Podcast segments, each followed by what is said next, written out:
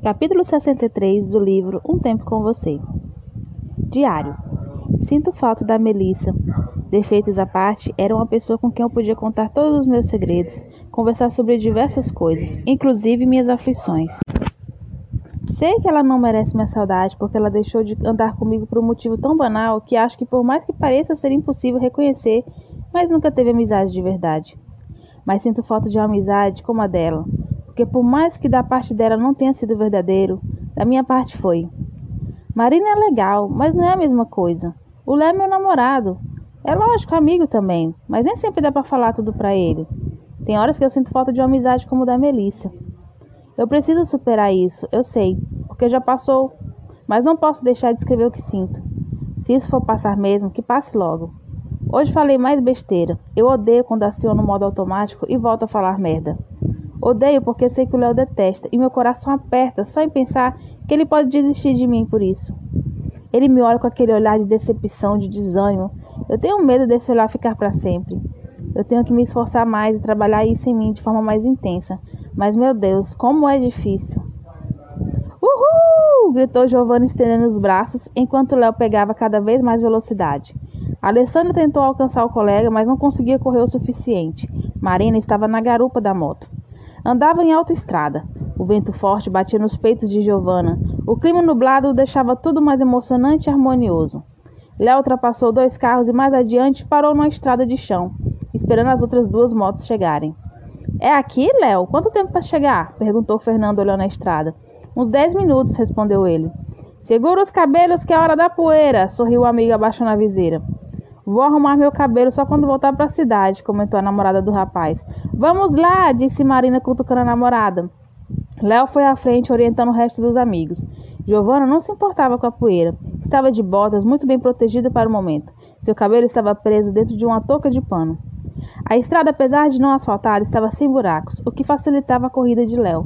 Você corre demais, garoto, comentou Giovanna. Que graça teria se não fosse assim, disse ele sorrindo.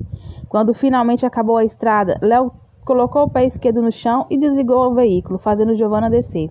Logo atrás pararam seus amigos. E agora, Léo? Agora é hora de andar a pé, respondeu ele. Eu não acredito, comentou Alessandra. É só descer o morro, bando de preguiçosos, falou ele, pegando uma pequena estradinha aberta entre o mato. Após alguns minutos de caminhada, finalmente se defrontaram com a incrível cachoeira. Nossa, que lindo! sorriu a namorada de Fernando, tomando na frente para encontrar a primeira rocha que avistou. Incrível! admirou Giovanna. Hora de banhar! falou Fernando. Será que o dono daqui não vai brigar? comentou Marina. Briga nada, um monte de gente vem aqui direto. Somos invasores, respondeu o colega. Não vamos levar nada daqui, que se dane, falou Alessandra já tirando sua blusa para ficar de biquíni. Vou mijar, avisou Marina indo para uma moita. Aos poucos, todos foram se jogando no córrego e se divertindo com a água gelada. A última a descer foi Marina. Que delícia! afirmou Fernando boiando sobre a água. Dá vontade de dormir aqui. Alessandra e Marina começaram a se beijar. Giovanna nunca tinha visto aquilo tão de perto e sentiu um certo desconforto. Sem conseguir disfarçar seu incômodo, não conseguia parar de olhar torto para as duas. Giovanna? A garota olhou para Léo. O rapaz estava olhando fixamente, botando e retirando água da boca, o nariz e os olhos fora d'água. O que foi? A namorada de Fernando observou a cena de Giovanna e estendeu um leve sorriso crítico, retornando as atenções ao namorado. Marina e Alessandra pararam de se beijar e olharam para o outro casal. Nunca tinha visto isso, Giovanna? sorriu Marina. Para dizer a verdade, não, falou a garota espantada ao perceber que sua indiscrição tinha sido tamanha. As duas garotas sorriram. Mas podem continuar, não tem nada demais, sorriu Giovanna.